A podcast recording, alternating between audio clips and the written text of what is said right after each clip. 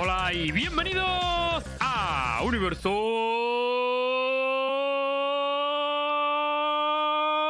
Valorant.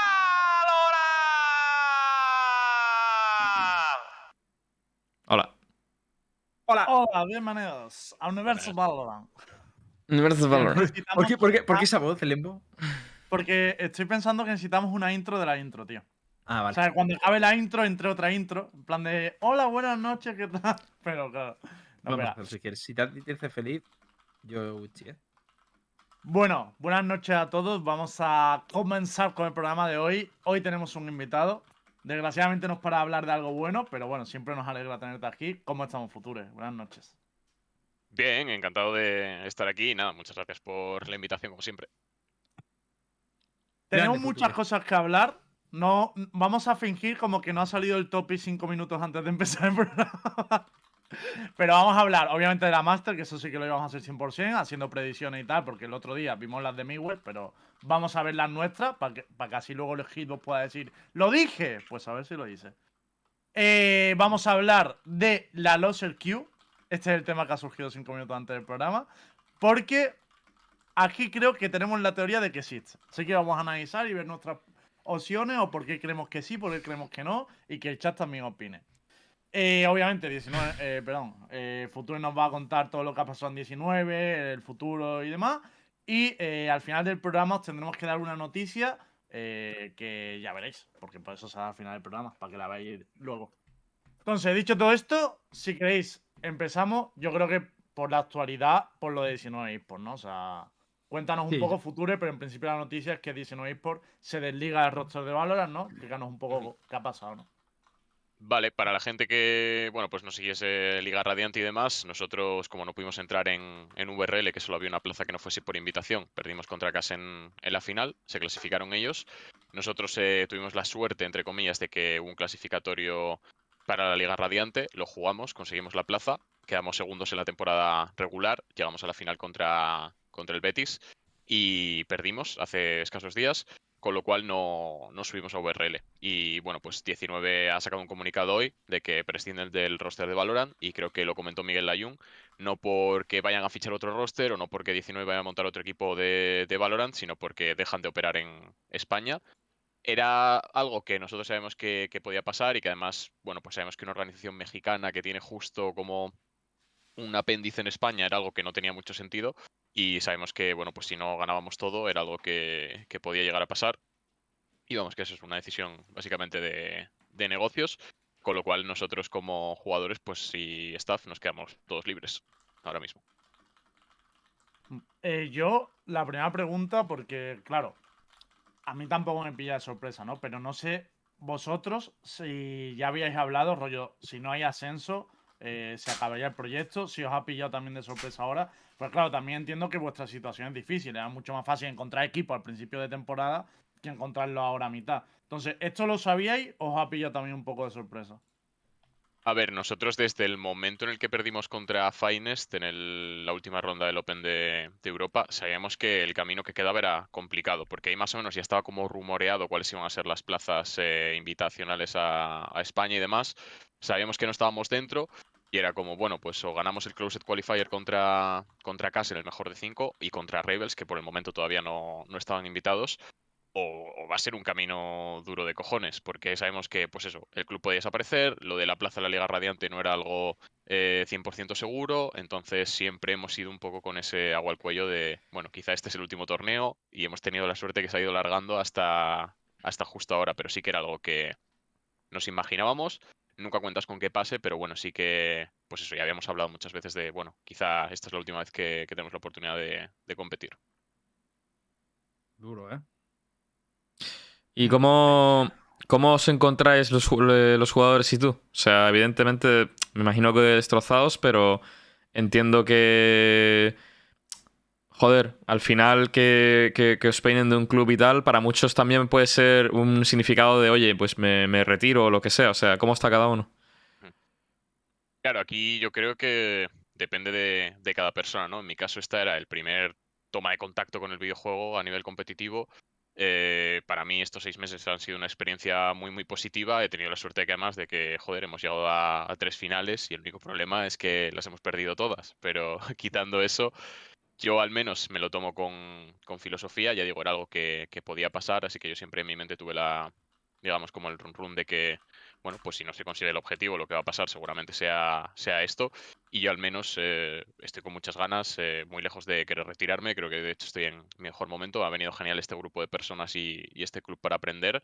Y con ganas de ver si, si puedo hacerme hueco en, en, algún equipo. Ya digo, el resto de compañeros, pues había que ver uno por uno cuáles son sus planes, pero yo creo que en principio todo el mundo de 19 quiere seguir compitiendo.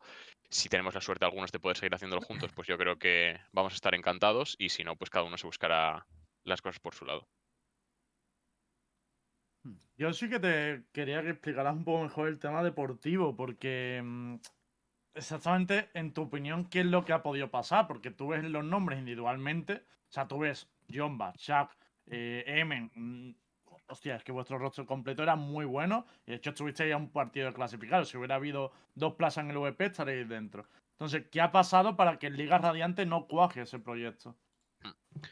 Vale, yo creo que el problema viene de, siempre, o al menos es lo que yo pienso, porque cuando yo vi a este roster competir, antes de yo entrar a formar parte, cuando estaba un poco viendo las pracs del equipo y los eh, torneos que ellos jugaban, se quedaron fuera de, una, de un torneo de la LVP, creo que era la Racing Series, ahora no estoy seguro, perdiendo en grupos contra Movistar Riders, no el de Lucas, el previo, y otro equipo que era un mix polaco, creo que era bastante flojo. Eh, además, los dos partidos de, de paliza. Estaban top 105 de Europa en VRL, si no me equivoco, que por nombres ese roster es imposible que, esté ahí. Mm, yo creo que se ha trabajado bien, pero bueno, no siempre tener buenas piezas te asegura tener un buen puzzle completo y creo que siempre nos, ha faltado algo, siempre nos hemos quedado un paso. Hemos jugado la final del, Open contra Finest y después de jugarla yo me quedé con la sensación de estos no somos nosotros. Si nosotros cogemos a Finest en una prac y los humillamos y seguramente jugamos contra ellos y la presión de ser una final y los humillamos. Eh, llegamos a la final de España, jugamos contra Case y tampoco parecemos nosotros, nos pasan por encima. Y en esta final contra el Betis, después de haber ganado al Betis una semana antes eh, cómodamente, nos pasan por encima. Yo creo que, no sé, en finales es como que el equipo nunca ha rendido como, como se esperaba y eh, a veces es difícil dar con la tecla, no es algo que se pueda entrenar. Hay equipos que, simplemente choquean y yo creo que eso es un poco lo que nos ha faltado. Si hubiésemos ganado alguna de esas tres finales, seguramente la historia que, contaríamos a día de hoy sería completamente diferente, pero las cosas son como son. Y más allá de eso, la verdad que tampoco tengo mucha explicación. Yo creo que es eso lo que nos ha faltado. En finales, el equipo siempre parece que, es otro. Llega el día final y, y parece que nada de lo que hemos practicado en los últimos meses ha servido. Y, una cosa, vale, eh, digo, ¿sigues teniendo absolutamente claro que es Valorant tu juego? O... 300%. Sí, ¿no? Además, creo que el pasarme el LOL al Valorant a mí me dio una cura de humildad que me vino de puta madre. Porque yo en el LOL, y creo que siempre he tenido un poco del defecto de, creerme el rey del mambo. Y creo que entre que han ido pasando los años y además el tener que pasar por un juego nuevo y demás, me ha ayudado a ver eh, un equipo como realmente es y verme a mí también como, como realmente soy, las cosas que puedo aportar y yo al menos ahora tengo la confianza de que vaya donde vaya, eh, pues quizá no soy la piedra angular del proyecto, una superestrella, pero estoy seguro que en cualquier equipo donde tenga cabida puedo, puedo aportar y sumar algo positivo, con muy pocas cosas negativas. Y bueno. ver que todos los jugadores que, con los que he compartido el proyecto, que la propia directiva, además, todo el mundo sigue confiando en mí, todo el mundo querría compartir el siguiente proyecto conmigo, pues a mí es algo que, que me llena de orgullo, ya digo, yo al menos sí que sé 200% que es Valorant. Eh, lo que ha pasado ahora con 19 no significa que, vaya a volver al LoL, ni mucho menos. Yo voy a intentar seguir en, en Valorant 100%. Me encanta el juego, me lo paso genial. Estos seis meses me he levantado todos los días por la mañana con ganas de trabajar y, con ganas de seguir mejorando. Y mi objetivo es ese, el próximo sitio donde vaya, pues eh, aportar algo positivo, seguir formándome yo y seguir eh, intentando dar lo mejor de mí. Me gusta escuchar eso, tío, la verdad. Yo, eh, tengo una... Sí, perdona, que yo tengo una pregunta. Bueno, no sé si me sabrás contestar esto, pero eh, en un principio creo que la Jun había aclarado de que eh, no tenían intención de apostar en España por cuestión de inversión y tal. Pero ¿se sabe si 19 van a querer invertir, van a querer invertir en Valorant aunque sea fuera de España? Eh, Eh, a ver, yo. Bueno, yo lo que sé, que es lo mismo que Lembo en realidad, ¿eh? Intuyo que sí. En el futuro, te- me imagino que tendrán que ver cómo lo hacen, porque en Latinoamérica yo creo que les pasa un poco lo mismo que en España, ¿no? De que si llegas tarde, ya todas las plazas en, en la Liga de Latam pues estarán dadas, o será más difícil captar buenos jugadores, porque la mayoría estarán bien firmados, y llegas un poco con el proyecto pues eh, a destiempo. Pero sí que para ellos tiene más sentido a nivel empresarial invertir en México que en España, y a nivel económico ya ni te digo. O sea, no es Mm. eh, una novedad que contratar a seis personas en España te sale muchísimo más caro que en México, tienen que pagar un montón de tasas, el tema de los pagos, de transferir el dinero y demás es una puta movida y, y aquí en España les estaba saliendo el equipo por un ojo de la cara. O sea que seguramente en Latam pueden, pueden montar algo Mm. y, y les va a salir con más sentido y les va a salir más barato seguro. Hmm. Nada, era, eh, es lo mismo, lo, lo único que todavía no tienen claro lo que van a hacer, pero tienen claro que en España no van a invertir nada. O sea, eso lo- me lo ha puesto Miguel por, por Twitter, vamos, públicamente, y que... Ah, sí, te ha, te lo ha respondido. Sí, lo ha dejado entrever. flipado, No lo, no lo ha dicho literal, pero lo ha dejado entrever. Separaba camino y tal. Y ha respondido Miguel Layuna, ha dicho, no es una cuestión de Valorant, no es una cuestión del equipo, es una cuestión de que no podemos hacer viable el proyecto en España, por eso cerramos directamente. Y seguirán en LATAM.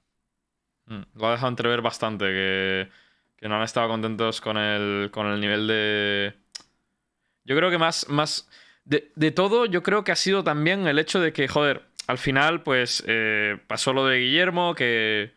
Bueno, que al final pues dejó, dejó de estar con ellos y tal. Y ellos yo creo que tienen muchísima más presencia en LATAM que aquí. A ver, al final eh, él y Rodolfo, tanto como Miguel Loyan como Rodolfo, son, son de allí, ¿no? De México. Y me imagino que conseguir patrocinadores y tal aquí es muchísimo más complejo cuando estás a tanta distancia. O sea que. Y también yo creo que el hecho de que la realidad es que el LATAM el nivel ha subido una barbaridad, tío. ¿Sabes? Y Entonces, que el LATAM, el sistema sigue siendo más abierto. O sea, en cada liga de LATAM hay dos plazas de Open. O sea, que. Y las plazas esas de Open te acercan mucho más a la Master que la liga española, porque luego los playoffs llega más gente. O sea, es mucho más viable llegar por allí que. Y por que es más hecho. Barato. y es más Sí, barato. sí, claro, pero Eh. es que el ejemplo claro es NIP, ¿no? Se fue de Europa, se fue a Brasil y oye, la salió bien. Claro, No, además, salido ellos- de locos. ellos tienen ahí un montón de creadores de contenido enormes. Barca en Latinoamérica es Dios, Haspik en Latinoamérica es Dios. Las dos streamers que tienen en Latinoamérica también muy buenos números. Eh, en cambio, aquí en España, pues es lo único que ataba 19 es el equipo de Valorant y ya está. Entonces estamos en una tesitura en la que o competitivamente somos tan buenos que es imposible eh, prescindir de nosotros porque ganamos todo, o a la mínima que, el club tenga que, o que seamos un agujero para el club a nivel monetario, pues van a, van a prescindir. Pero vamos, que eso nosotros creo que lo entendíamos perfectamente, yo lo entiendo perfectamente.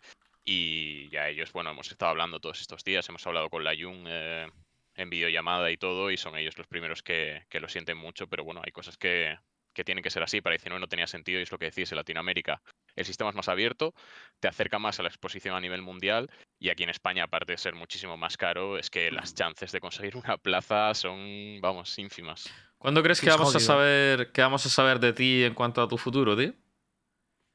Mm, no lo sé, a ver, todo esto nos ha Pues pillado... cuando cierre el mercado de fichajes.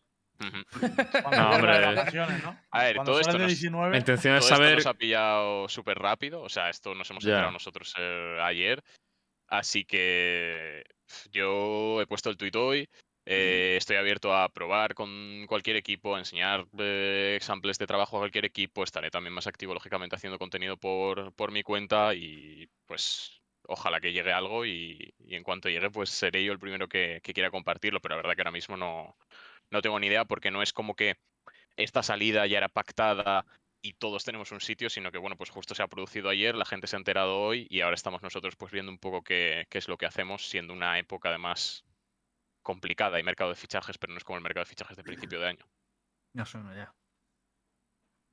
Eh, mm, te- os quería plantear un debate respecto a esto, ya más allá de 19, pero ¿creéis? Porque claramente el proyecto 19 se hace inviable o muy difícil en el momento que se, las ligas se cierran más, ¿no? En el momento que la Liga Española tiene nueve invites, eh, que la Liga Europea solo puede hacer una vez la temporada. Yo tengo una teoría, y es que no va a haber no va a poder haber proyectos de este tipo en el futuro. O sea, un proyecto que salga de la nada no va a pasar ya en Valorant.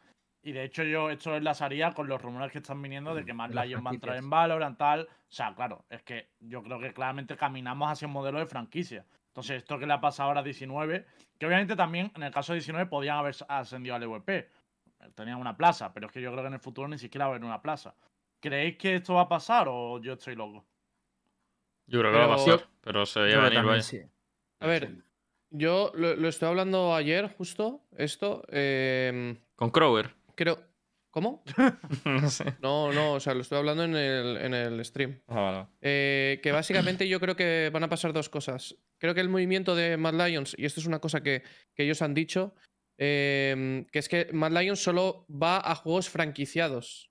Eh, Por lo tanto, un movimiento a Valorant quiere decir que las franquicias están bastante cerca. Eh, además, yo creo que, vamos, están por venir ya en, en- en el año que viene.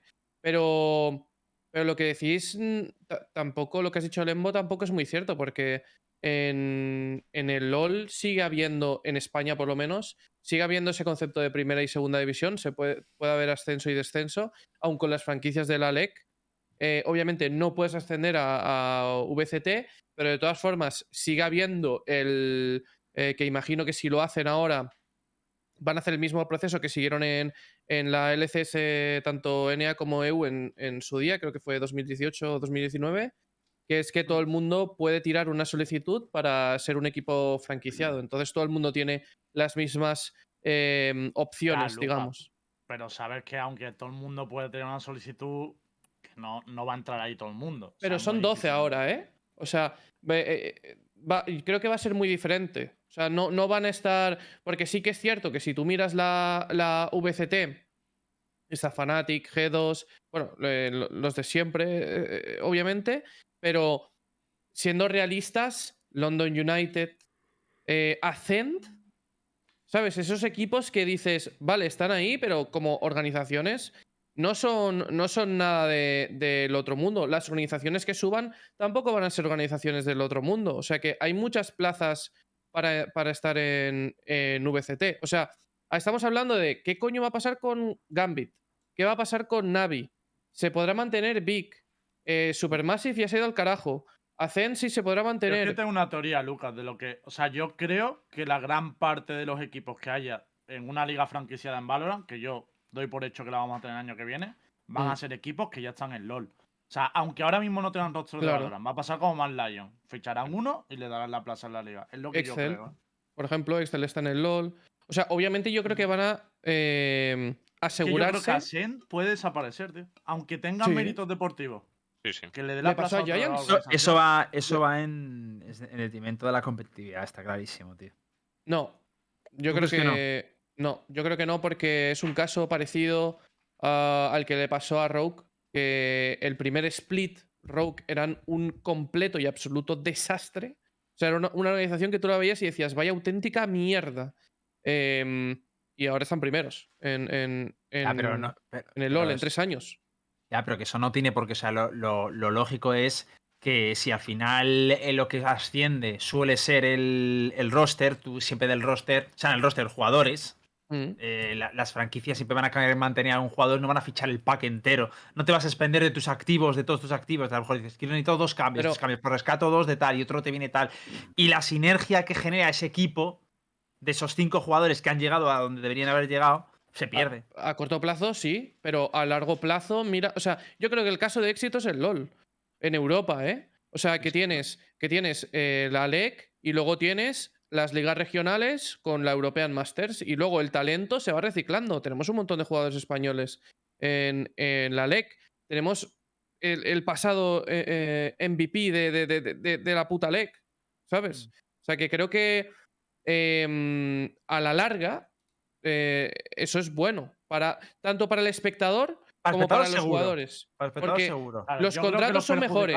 Son las organizaciones pequeñas. O sea, Exacto. los jugadores, Sí. Si el sistema está bien, que por ejemplo para mí el LOL, el sistema está bien porque tienes el seguro de tormenta, va subiendo a la liga. De hecho, es el caso del Joya. Coño, el Joya empezó desde el Claro. Y llegó hasta arriba. Pero el problema sobre todo va a ser para clubes pequeños y tal, que yo por eso me refería a 19, en el sentido, creo que cada vez vamos a ver menos el aparecer nuevos clubes. Van a ser los clubes de siempre y son los jugadores los que se irán moviendo. Es, es lo que creo que va a pasar el año que viene. A ver, es tal cual como lo habéis dicho. O sea, Lucas tiene toda la razón. A la larga, lógicamente, el sistema de franquicias es lo mejor porque son como partners en los que Riot tiene mucha confianza y saben que, aparte del presupuesto, tienen la infraestructura y tienen todo.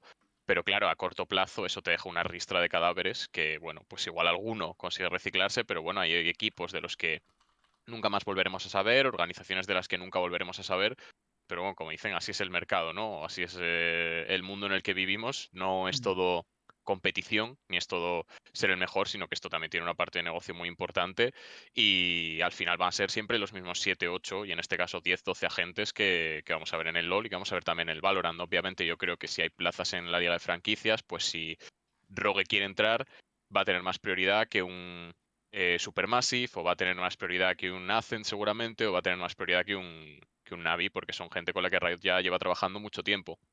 Igual perdemos de ver eh, pues eso, ciertos tipos de equipos o mixes que podrían haber llegado, pero si hay un sistema de ligas regionales fuerte y consolidado, que a día de hoy sinceramente no lo hay, porque creo que la única liga que digamos tiene unos fundamentos y una viewership y una infraestructura decente es la española, pues eh, yo creo que eso puede quedar subsanado, pero todavía queda mucho por construir. O sea, yo creo que eso para el Valorant va a necesitar pues sus dos, tres años seguramente, igual que en el LoL el sistema de franquicias cuando se implementó, eh, al principio parecía que no tiraba porque había equipos que no pintaban literalmente nada. O sea, el primer año de franquicias que no haya descenso, es el, para mí es el verdadero problema. El que no haya un descenso, tío. Que tú puedas hacer todo lo malo posible y sabes que, te- que vas a mantener la plaza, tío.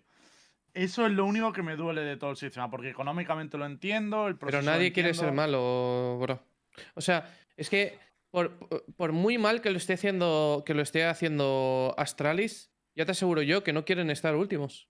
O sea, no hay, no hay nadie que, que diga quiero estar último. O si va a estar último, es, es porque eh, eh, yo, yo, veía, yo vería coherente el, vale, estoy último, pero tengo a cinco rookies.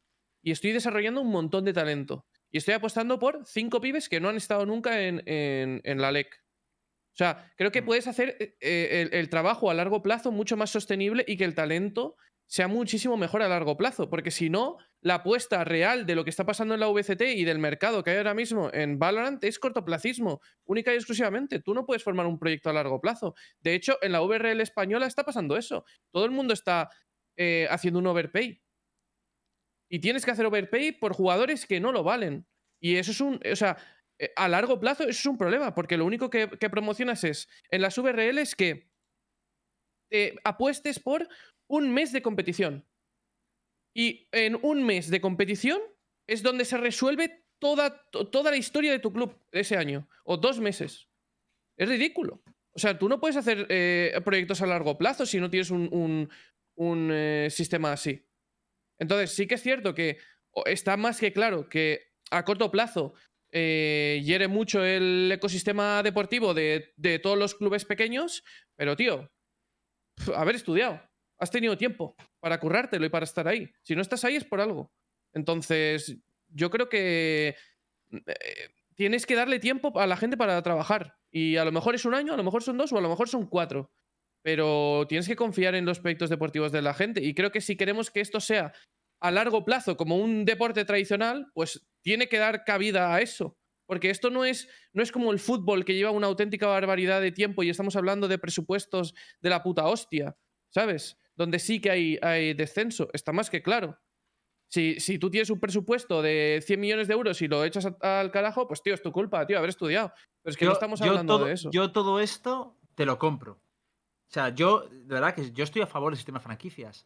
Pero yo en ningún momento compro que eso no vaya un poco en detrimento de competitividad. O sea, de que se pierda cierto nivel. A corto Para- plazo, sí, claro. Yo estoy, yo estoy dispuesto a renunciarlo por sostenibilidad Claro, económica. yo- yo también, Pero y sostenibilidad que económica, admitir claro. que, que están limitando a ciertas, a ciertas personas y ciertas organizaciones. Eso está clarísimo, vamos. A ciertas Yo- organizaciones. Ya, pero que por ejemplo están diciendo en el chat. eh, es fácil decirlo cuando están en Raider, pero gente, si es que yo creo que Raider también a medio y largo plazo va a ser de los perjudicados. Claro. Porque ya pasó en el LOL, tío. En el LOL, Giants tenía todos los méritos deportivos del mundo para estar en la LSS. Y no estuvo. porque se priorizó otras organizaciones por motivo económico o lo que fuera. Y eso es lo que a mí me, me puede llegar a rayar, que hay gente que sí que ha apostado económicamente y ha apostado a nivel deportivo y se, y se va a tener que salir del sistema. O sea, lo tengo clarísimo. Pero bueno, eh, será el precio a pagar por la sostenibilidad, entiendo. Mm. Eh, vale, ¿saltamos este tema o queremos algo más de esto? No, yo al principio nada más. Vale, pues ahora viene lo que estaban hablando de Star Hitbox antes del programa. ¿Qué era? ¿Existe la Loser Q o no? Primero, Ah, vamos a explicar lo que, lo que es la Loser Q para la gente que no lo entienda. Y ahora discutimos si existe o no. ¿Alguien lo, puede, ¿alguien lo quiere explicar? Yo si Básica- queréis lo explico ah, vale, dale. que en el hay, así que lo puedo explicar. Espera, espera, espera, espera. ¿Cómo que en el hay? Claro, en Sí, el en el hay 100%. O sea, Pero- No, no, no, no, ojo, ojo, cuidado. ojo, Una cuidado. cosa, yo estoy de acuerdo Ojo, con cuidado. eso. Que he buscado por 100% todos lados porque- y no hay una porque- fuente original. No, Claro, no es demostrable. El problema es que no es demostrable, pero. O sea, se sospecha mucho que la haya, pero no hay ningún sitio. Es importante matizarlo porque luego además Rael nos lo ve y es un poco difamar, pero no hay ningún sitio oficial donde se reconozca que existe los Exacto. RQ, pero es verdad que hay sospecha. Oficialmente no existe el queue, pero vamos a explicar lo que nosotros Vale, vale. suponemos que hay. Que, Vale, no, guay, que no hay 100% confirmado. Eh, a ver, eh, tú cuando cada vez que pulsas en matchmaking, en este caso para partidas competitivas, pues eh, debe haber unos parámetros en los cuales Riot te encaja en sus juegos a la hora de emparejarte, ¿no?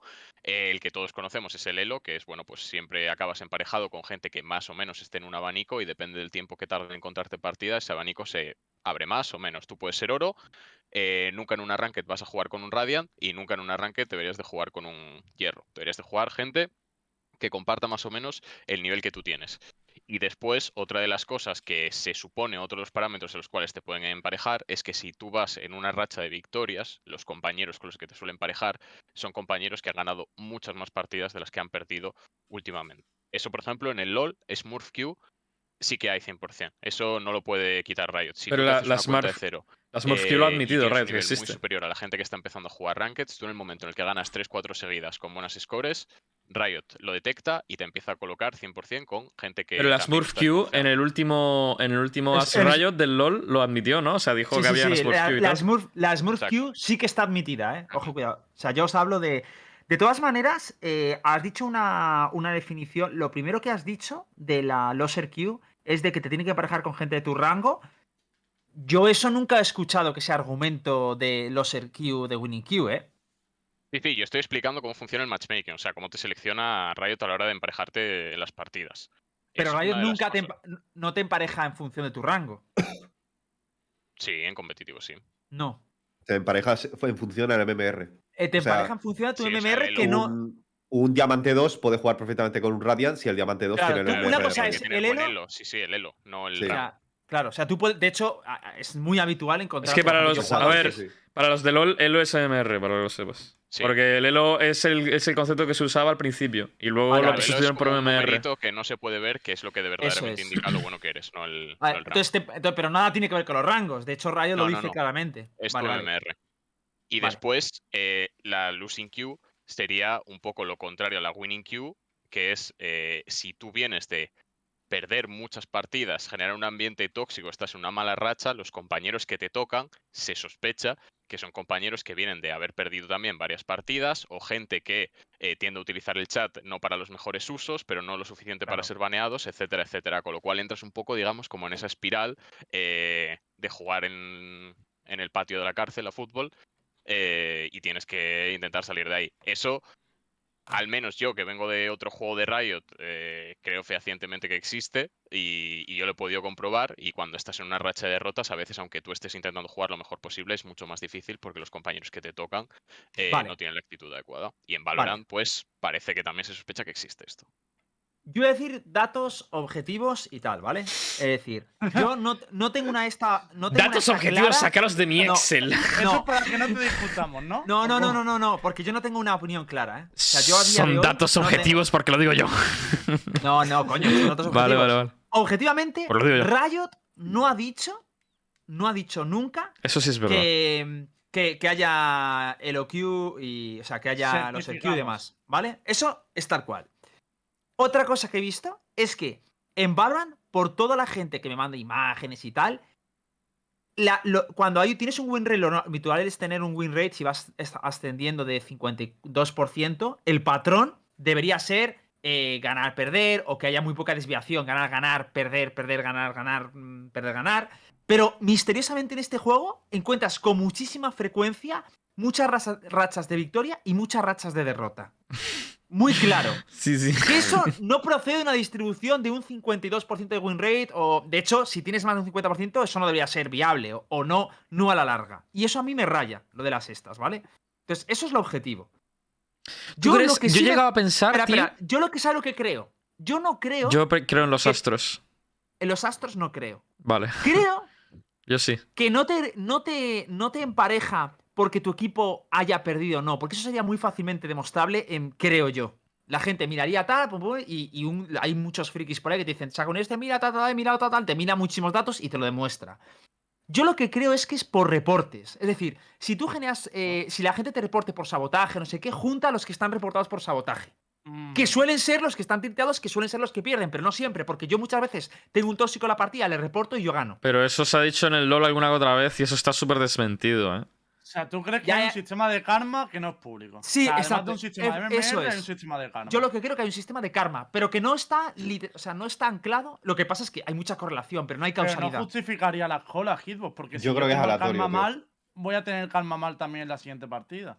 Yo creo que es ¿Cómo? aleatorio. No, no, no, por- no, porque tú. La racha no la justificaría, porque yo tengo un karma muy sí la No, claro a que la justificaría. Claro que la y hay racha justificaría. de victoria. No, sí la no, porque, justificaría. racha, porque es la racha de victoria entonces, cuando Porque- empiezo a ganar. Por- A ver, tú co- coge a cuatro tíos que estén en una, en una- Tú coge un tío en su mejor momento que tenga una racha de loser Q de cuatro y coge un tío, ese mismo tío con una racha de victorias de cuatro.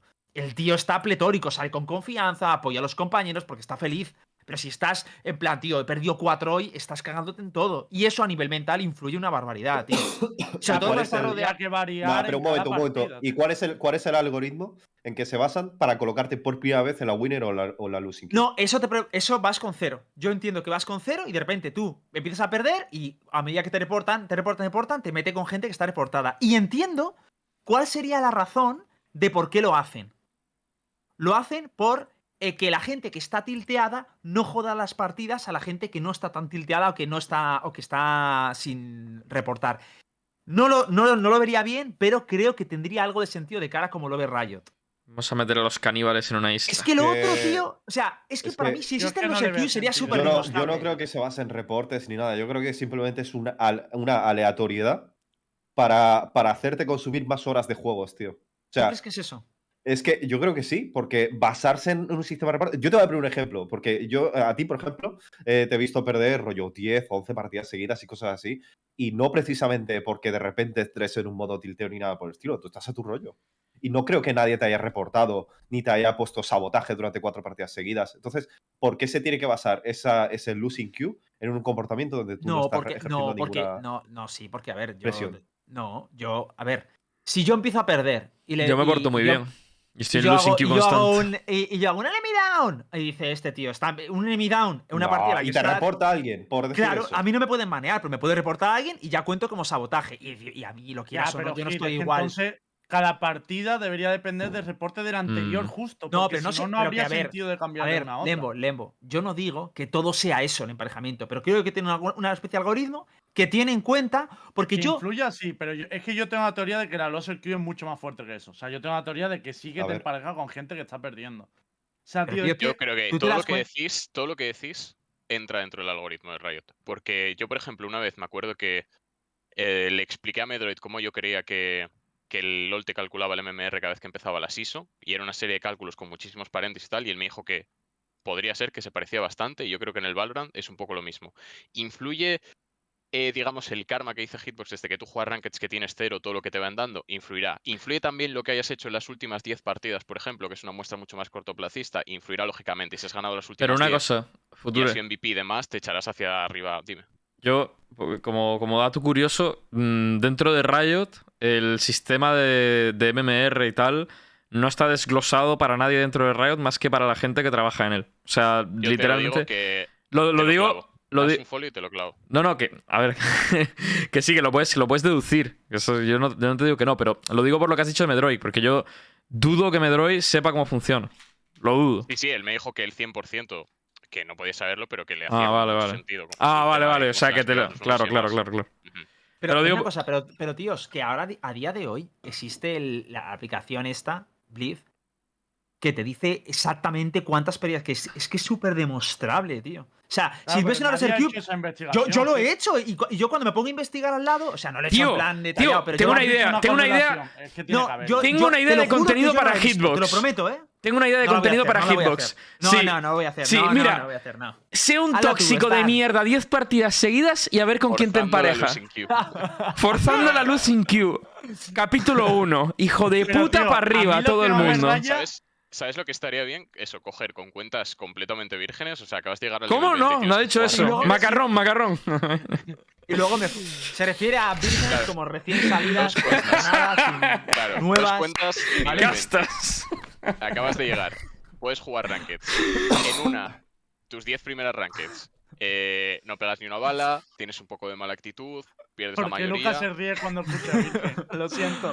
Future, pero es que la de Lucas. Es que lo de macarrón, macarrón ocurrió un día que estábamos haciendo yo, Lucas y yo, tío. y Perdón, Ya, perdón. A ya, ver, ya, tra- ya cuéntanos, trascendido. Cuéntanos. Perdón, Future, lo siento. no- Eso, no un pillar dos cuentas eh, en las que justo llegas al nivel 20 y nunca hayas hablado por el chat. O sea, no has usado ni el chat de texto ni el chat de voz full. Lo he hecho mil veces, lo he hecho mil veces, ¿eh? eso. y te juegas en una 10 rankeds, tus 10 primeras rankeds, y no das ni una bala, eh, eres un poco toxiquillo, y ver con quién te emparejan, no por nivel de. No por nivel de MMR, que obviamente será más bajo que si las ganas, sino por win rate, estadísticas y demás, y ver qué estadísticas, qué win rate tienen eh, en la cuenta en la que tú te has comportado bien, has dado buena información, has dado balas.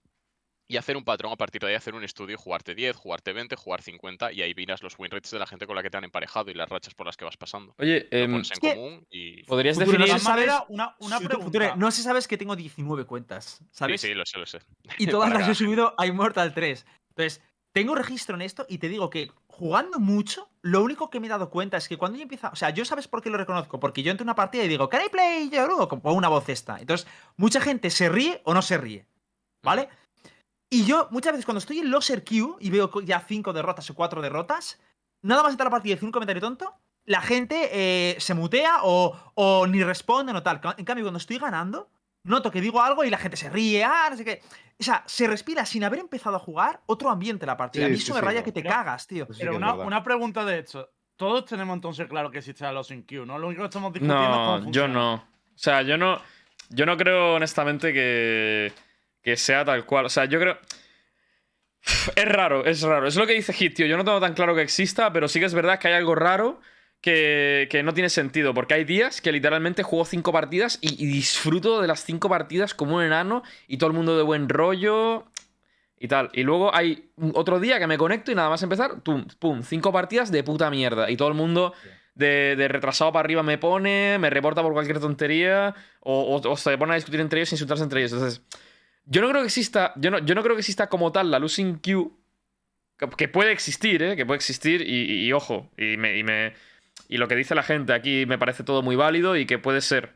Pero la realidad es que yo lo pienso con, con- conmigo mismo, en plan, con, mis cosas, mis resultados y tal, y digo, tío, que tengo cinco derrotas seguidas, luego de repente tengo cinco wins seguidas, ¿y por qué de repente empiezan las cinco derrotas seguidas después de cinco wins seguidas? O sea, es que es un patrón como muy abrupto, tío, que no ha pasado Exacto, por nada en eso- las cinco partidas anteriores, ¿sabes lo que quiero Por decir? eso te digo que, que yo creo que depende mucho de la. O sea, eh, hay una aleatoriedad que te pilla. eh, Sí que es cierto. O sea, para mí sí que existe una winner queue y una loser, pero no en base a un número de reportes concreto o si tú estás flameando o no. Que, que a lo mejor sí que puede influir, sí que puede sumar puntos en, en- colocarte en un carril o en otro, pero yo creo que, yo creo que se tiran dados, tío. O sea, eh, eh, llega, llega X intervalo de horas y te meten en X carril diferente, así constantemente. Y esto, evidentemente, no es demostrable, pero yo creo que cualquier persona eh, que le estemos dedicando más de mil horas a este juego y hayamos jugado más de mil horas, mil horas en, a otros juegos también, lo sientes, lo intuyes, porque, porque es algo que, tío, mm, lo que te pasa en el LOL y lo que te está pasando en Valorant no lo has visto en, ninguno, en ningún otro juego. Algo, algo tan radicalmente, ¿sabes? Y, y es por eso que radica un poco, o sea, por eso no nos rayamos tanto, pero... Y soy, pero- soy el único que si ahora mismo Riot dijera, eh, confirma que existe el Loser Q, para mí sería gravísimo. No, o sea, no, no, de, replantearme, de replantearme. O sea, si ahora mismo. lo- es que está como súper normalizado. que O sea, si a mí alguien me dice. De repente ahora dice, no, hay los Q, tal, no sé qué, ah, intentamos. Yo, de replantearme, dejar las rankeds. Pero, O sea, pero esto es como si una máquina de parecería- tragaperras el casino te explica cómo funciona el sí. algoritmo, no te jode. Ya, No, pero no, me refiero no. que o sea, la gente lo normaliza y digo, tío, es que yo lo tenéis tan normalizado que si yo realmente estuviera tan convencido, eh, vamos, me replantearía. Porque es que sería literalmente cargarte la integridad competitiva del juego y una, una falta de respeto a tus usuarios increíble. Yo Pero creo, es que, claro, yo creo que por eso tan no, claro. no hay mención de ello. Porque yo, honestamente, algo tiene que haber. Es yo que creo que es evidente. otro juego has sentido algo así. Yo creo que es evidente que algo tiene que haber, eso es así.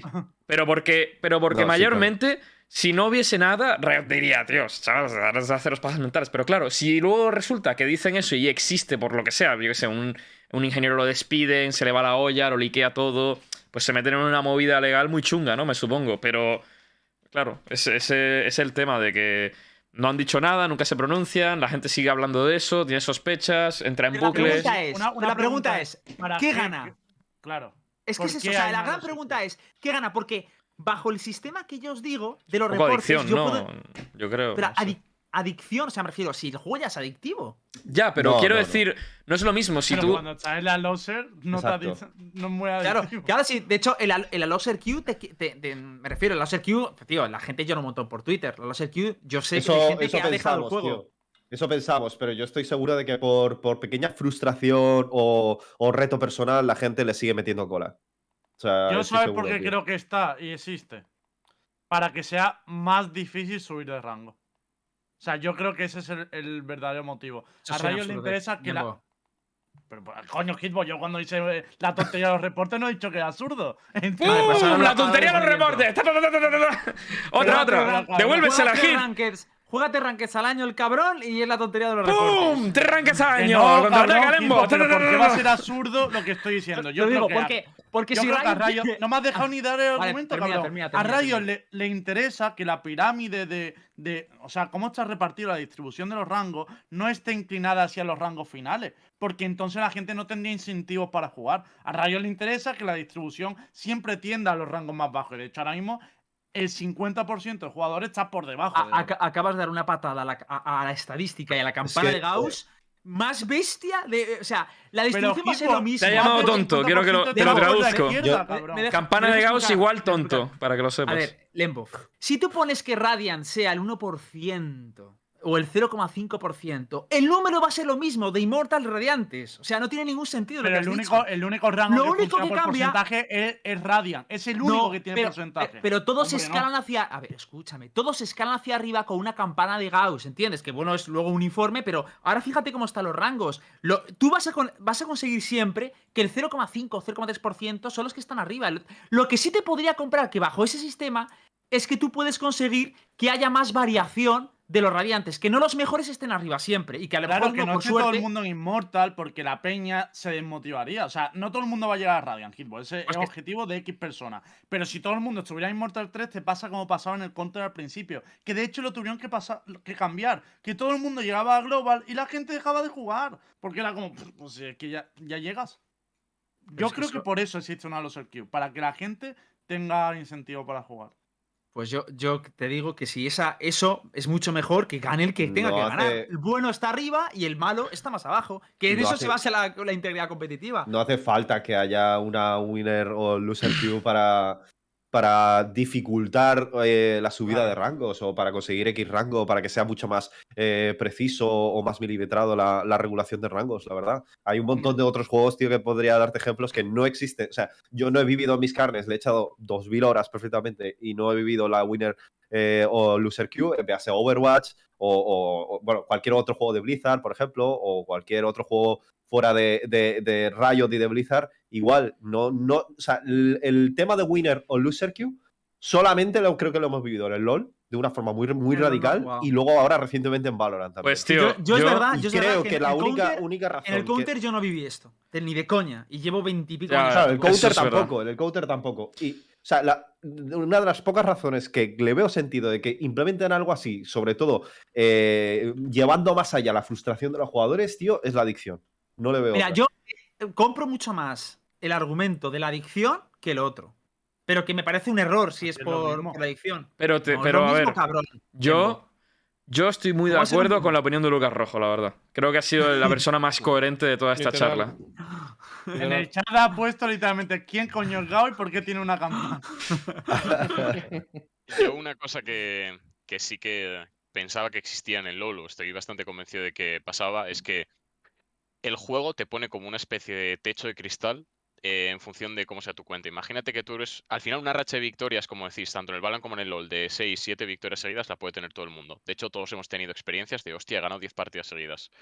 En el LoL a mí lo que me pasaba mucho, en la época que me volví muy loco jugando y demás, quería llegar a Diamante 1, estaba en Diamante 2 en una Precision, cuando me salí de la LVP, y jugaba todos los días un montón.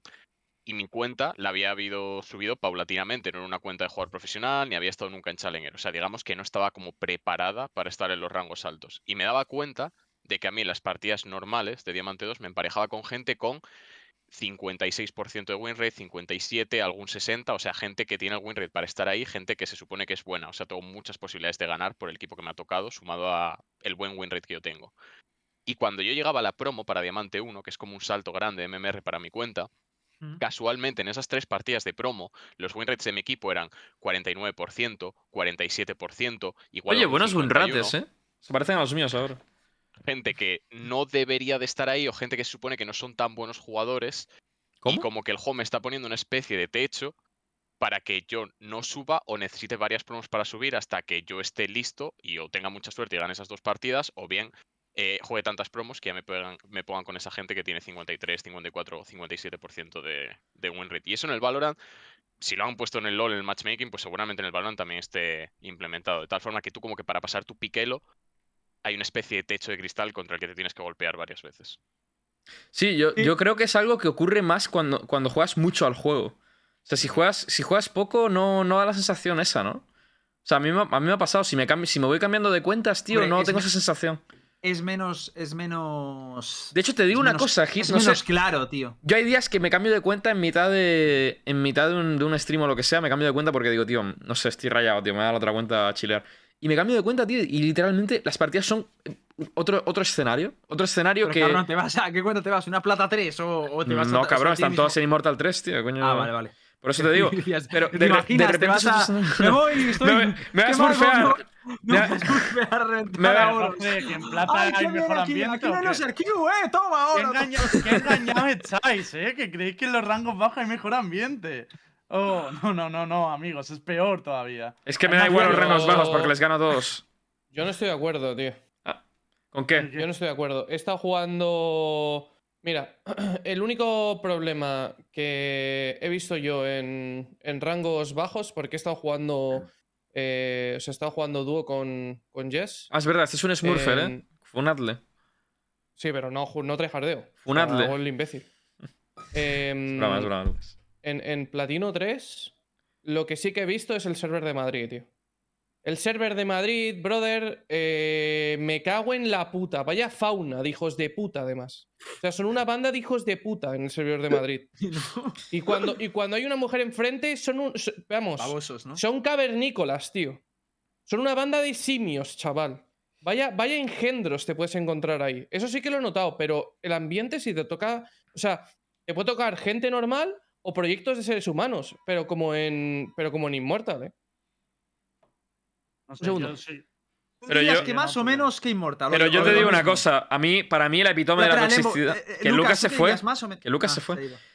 la, epitome de la toxicidad para mí en, en los juegos competitivos es el high elo. Siempre, tío. O sea, el high elo Pues, o, justo, o justo yo- antes del high elo. ¿Sabes? Yo Ahí- defendí, yo defendí eso hace unos cuantos Valorant y me cayó una funa por parte de todo el mundo que te cagas. Mía no.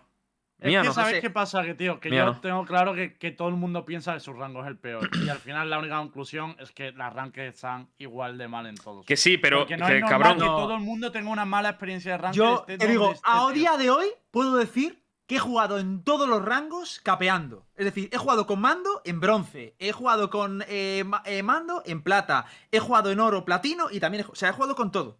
Y te digo que para mí lo peor que te puedes encontrar es la gente promo Immortal 3 a Radiante. Mira, Para a mí, te- os voy a hay contar una unos cosa. tóxicos que flipas. Hay, hay unos tóxicos que son unos tóxicos, unos soft toxic. Pero que no son soft toxic de. Bueno, soy un, es un pibe que está troleando. No, no. Es un pibe que literalmente está troleando la partida y no se está dando ni cuenta, brother. Hay pibes, os lo digo, hay ¿Cómo, pibes. cómo, cómo? Mira, me tocó un Soba el otro día que había piqueado el acto pasado mil puntos de Radiant, ¿vale? Un Soba. Sí. Me tocó en mi ranked. El pibe no habló en toda la partida. Sí. Eh, estaba tilteado, no sé si con mi jet o qué, pero al final le eché yo bulla también porque digo, tío, ¿qué cojones? O sea, ¿qué coño está pasando aquí? El Soba está jugando fatal y no entiendo nada. Pero fatal, o sea, en plan, eh, entraba en un site y el pibe se iba al otro site. Estaban entrando en un site, se- o sea, estaba troleando la partida. Un pibe que sabes que ha llegado a mil puntos de Radiant no es tan malo. O sea, sabe cuándo tiene que rotar, mete balas. Y el pibe no, no metía balas, no apuntaba bien. eh, y parecía una cuenta comprada, pero el pibe se notaba que Me se movía bien. Pero, pero yo Ah. sabía que estaba troleando. Porque digo, no, no puede ser, no puede ser este pibe. Es imposible. El pibe habla de vez en cuando, tal, no sé qué, pero se nota que está tilteado con alguien y está queriendo perder la partida a posta. O sea, hay peña que literalmente quiere throwear la partida para que no la ganes. Porque esto ¿Pero pasaba en el LOL. ¿Pero con qué propósito? Pasaba en el LOL, te lo aseguro, ¿eh? Peña que literalmente. O sea, había un pibe, había varios pibes famosos. El Shuk, que acabó compitiendo y tal, pero tenía varias cuentas Sí, permaneadas. Y Le el. cayó un año de ban, de hecho. Le cayó un año de ban. Ese pibe perdía partidas a propósito y luego te, te intentabas nipear la cola para hacer que perdiese celo. Diciendo, yo lo voy a recuperar igualmente, pero tú bajas, cabrón. O sea, la peña hace esas cosas. La peña está Pero, fatal. La gente da Pero había un pibe todavía peor que ese. Que es que, que llevaba solo el Doctor Mundo. Jugaba solo Doctor Mundo, pero no me acuerdo cómo se llamaba. Y ese pibe lo banearon tantas veces del LOL que ya no se sabe ni, ni, dónde está. Yo creo que sigue jugando, evidentemente, pero ya es low key, ¿sabes? Ya la peña. También os digo que creo que la toxicidad en los euros, quizá por lo que estoy hablando, es diferente. Porque eh, yo también noto, sobre todo en platino, tío, un montón de gente que no habla, o sea, directamente ni enciende el micro, y que solo enciende para cuando ya va a discutir. Y es como, tío, llevamos 10 rondas sin hablar, o sea, ahora ya no vas a solucionar nada. O sea, es- ese tipo de cosas yo las noto un montón, pero a lo mejor también es cuestión del tiempo que te tire estancado en un rango. O sea, Lo quiero que- decir, que a lo mejor si pasas por la winning Q en ese rango, pues no tienes esas cosas, pero yo las vivo día a día en rango Lo que, sí he, lo que sí he notado yo es que. mm, Es que en rangos, en rangos bajos la gente habla mucho menos por micrófono, tío. Como que se la sopla el, el hablar por micrófono. Eso sí que lo he notado, tío. No sé por qué. A veces. Yo, no, yo he notado un poco de todo, la verdad. Pero es que yo honestamente he notado eso también en Immortal. Entonces no tengo criterio en el sentido de. No sé dónde, hay, dónde hay más silencio, la verdad. Es que esto lo tienen que arreglar. O sea, la, la experiencia de ranked es lo que menos Pero- se- lo que menos ha cambiado, tío, y pff, creo que no sé. Una cosa, la- las peores experiencias que he tenido han sido jugando dúo con Jess. Y he jugado cuatro días. En Madrid, ¿no? Sí, sí, pero, pero, pero de verdad que creo que eh, ser mujer y jugar rankeds eh, Es una mierda. tienes- eh, te requiere ser Buda para aguantar lo que te topas. Es una locura. qué barbaridad, tío. O Hombre, sea, solo hay que ver lo que le pasó a Karaki con el Krigon. O sea, Sí, sí. eso es así. Pero y da sí igual que- el elo, Yo, da igual lo que sea, da igual. yo no sé qué, a qué esperar Riot, sinceramente, para, para tomar medidas mucho más estrictas, tío, y, y empezar a limpiar la comunidad como es debido, porque, porque yo no veo ninguna mejora en... No, a ver, a ver. Yo esto voy a, decir, voy a deciros una cosa. Tío, si se reporta con clips, el índice de reporte es muy alto. Os lo aseguro. Y, y- y- Pero- y- porque yo lo he probado con todas las cuentas, con clips. No, no un report y que el admin busque la ronda y todo eso, ¿vale? Porque tenéis que entender que hay millones de partidas diarias, tío. Millones. Ya, pero ¿sabes lo que pasa? A mí, yo, mira, a mí todos los días me salta el, el mensajito de reporte, pero llega un punto en el que ni me hace feliz eso, tío. Ni me satisface eso. O sea, no me satisface el saber que. No, no, te lo juro. No me satisface el pensar, no, ese tóxico de mierda ha sido baneado tres días. Es que No, no, sé tío, cuánto porque a lo mejor- no sé cuánto le banearán. Porque a lo mejor se merece un permaban por haber sido un racista o por haber sido eh, machista o cualquier, cualquier cosa, tío. Yo creo que, no sé, deberían tomar medidas mucho más estrictas, tío. Porque hay- yo veo cantidad ingente de gente que se hace Smurf porque los ves. Va con el cuchillo estándar, con las skins estándar. es una Smurf, me la suda, me cago en tu etc. ¿Sabes? Entonces es como, tío, y así todos los putos días. Entonces, no sé. Por no hablar de que, Eh, evidentemente, esto lo hablamos en el último programa también, pero eh, ya mm, eh, Yo- creo, yo que, te voy- creo que yo un jugador de cosa. también dijo que, que- que la toxicidad que, que Sí, sí, había sí, en, es- en Europa era insana. Pero, pero a ver, a ver, el problema es, o sea, yo lo que veo, tío, es que me pasa como con los políticos, tío. La peña venga a quejarse de los políticos. Digo, tío, que, que los políticos son los putos ciudadanos, tío. Aquí lo pienso igual, tío. O sea, en el counter, el o sea, esto es Bambi con lo que había en el counter. Yo he visto cosas en el counter que no os podéis ni puto imaginar. Pero cosas que, o sea, me da vergüenza hasta streamear en esa partida, tío. O sea, y, y aquí no lo veo así. Y juego muchas ranked. Yo entiendo que hay una toxicidad brutal, y es verdad. Pero coño, que el problema es la comunidad, tío, ¿no? O sea, basta ya de echar la mierda a Riot. Y yo soy el primero que se apunta a echar la mierda a Riot. Pero es que en eso, tío, Riot banea, tiene unas admin, no pueden contratar un país entero de, eh, gestionando las demos. El problema es la puta comunidad, tío, que tenemos que hacer algo con la comunidad educacional, eh, valores. Una, una medida que había que replantearse, pero que no se puede, lo del DNI lo ha dicho mucha gente, pero los menores de edad, ¿qué haces? O sea, es que hay problemas, no es tan fácil, tío. O sea, yo lo que haría es, el, para mí el voto lo que debe cambiar es la, la comunidad, tío. Que todo el mundo echando balones fuera. No, es culpa de Rayo. No, cabrón, es culpa tuya, tuya, tuya. Desde el tío que, que ve a una piba en una partida y le trata mejor y le hace integrarse, eso también es un tipo de, de- de discriminación. Que tú ves a una chavala en una partida y estés todo el rato bailando en el agua, no, te compro arma, no sé qué, tal, y poner una burbuja, tampoco ayuda a eso. Os lo aseguro que no ayuda, porque también eso hace que la chavala se sienta distinta, se tiene que Bueno, sentir lo como que uno sí más. ayuda es que cuando, cuando alguien. Hombre, cuando me insulta- ayudar. obvio, Porque también hay mucha gente que se calla, es como, tío, no nos callemos ante eso y pasará menos, es obvio.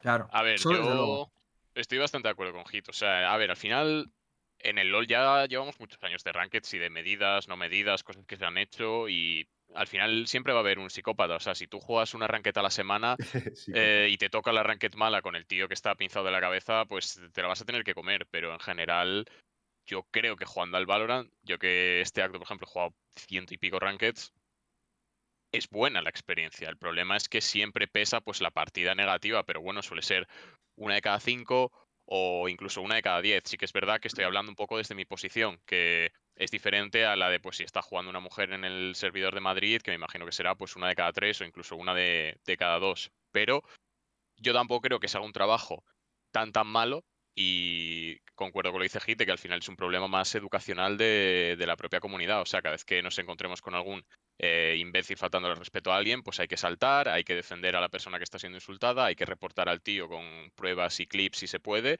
Y poco a poco la gente entenderá que, que no te puedes comportar como un imbécil cuando vas a jugar multijugador y que si quieres ser un imbécil, pues eh, hay un montón de juegos eh, de un jugador, te puedes meter al Skyrim y gritarle a los NPCs Sí. o Claro. matarlos a Es espadazos. que no sé, tío. O sea, eh, ya fuera de- del Radiant alto, yo creo que desde Hierro hasta Immortal 3 hay mucha to- toxicidad, tío. Sí, pero sí, que la hay, que la hay. Sí, todo el mundo está de acuerdo que está apestado. Y yo, yo últimamente lo estoy viendo que es una locura, tío. Es una locura. O sea, mm, y, y, Pero- por ejemplo, yo estoy jugando con Yoru y no os lo podéis ni puto imaginar, ¿eh? O sea, lo de Yoru es. O sea, o me marco muy todas las partidas o, o la peña. Sí, sí, a la mínima que hacen ¿eh? mal te ponen a parir, ¿no? O sea, Pero yo o hay sea, algo que no- Un fallito es un por 40. O sea, para mí hay, hay- o sea, evidentemente el problema radica des- desde más allá de que Riot pueda hacer algo o no. O sea, evidentemente Riot tiene eh, una serie de herramientas, tío, que van a seguir evolucionando, pero nunca van a ser perfectas. Eso es así. La toxicidad va a existir y va a coexistir siempre en los videojuegos. Hagan lo que hagan. Pero el problema que yo veo, tío, es que eh, noto que mm, el sistema que hay ahora mismo es súper in- in- ineficiente, tío. O sea, yo me, lle- yo me llevé un ban el otro día y lo, y lo dije abiertamente y dije, a ver, me lo merezco un poco, pero yo veo. Yo, yo en comparación con, con la persona media, soy un santo. Soy un santo. Si es que no, no, no insulto, no digo nada, no flameo a nadie. Mm, Como mucho me pueden reportar a mí porque pongo música, una, una de cada 10 partidas. Y porque, y porque a veces, tío, hago bromitas. Pero, pero tío, es que me, me llevo un ban yo. Es que es muy, es que es muy ineficiente. O sea, y yo digo, y yo dije, oye, me lo merezco porque últimamente eh, le discuto a, lo- a los tóxicos las mierdas, tío. Y un día y un par de veces he dicho, oye, tío, ¿eres tonto o sea, porque me, se ponen a, a insultarme a decir tonterías, tío. O incluso he defendido por defender a otras personas también, ¿sabes? Les digo, oye, tío, eres tonto, que deja al pibe tranquilo. Pero al final el ban me lo llevo yo. Entonces, lo que, lo que, lo que está claro es que no puedes intervenir ni decir nada. Tienes que mutear y callar y punto. Pero es que no ayuda, porque también te estás mermando la experiencia de juego si muteas a un pibe que a lo mejor está dando info. Pasa que te tienes que comer su comentario de mierda con la información que te da. Y a veces es in- in- infumable, tío. Y sabes que vas a mermar las posibilidades de ganar la partida por estas mierdas. Pero si intentas contribuir, intentas aguantarlo, a lo mejor te enojas. Y a lo mejor contribuyes también a que sea un ambiente de mierda. Pero ta- también te puedes llevar un ban. Entonces, es un poco. que no es como en el LOL que hay pings. Y más o menos con los pings es eficiente. Aquí los pings no valen para, para un cagarro más que cuando las, estás moqueada las, las spikes, ¿sabes?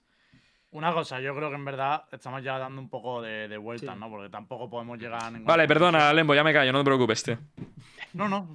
Pero sí, es todo. No, no te pre- no, pero- No te preocupes, podemos- Lembo, no, tranquilo, no te Pero preocupes. podemos, pero podemos eh, ligar esta conversación a uno de los topics que íbamos a exponer, ¿no? De, de ya creadores de contenido que, que sea su máscara o no, ¿no? Eh, de Mm. que pues que tienen un, un contenido extremadamente tóxico. Yo lo decía Y- por saltarme ese topic y no a la Mastermind, ¿no? porque va- hemos pillado mucho tiempo, ¿no? Pero como vosotros Sí. veáis. Lo Sí, que veáis. A, a ver, espera, espera, espera, espera. Pero tú, eh, eh, a mí me gustaría ya dar el mensaje ese de. Bueno, realmente. Ah, si ver. queréis lo ponemos, pero que ya hemos hablado respecto a esto, ¿no? O sea, podemos poner el clip. Ah, ¿queréis poner el clip? A ver, lo, lo que veáis. Esa es la discusión. Lo que A ver, es que veáis.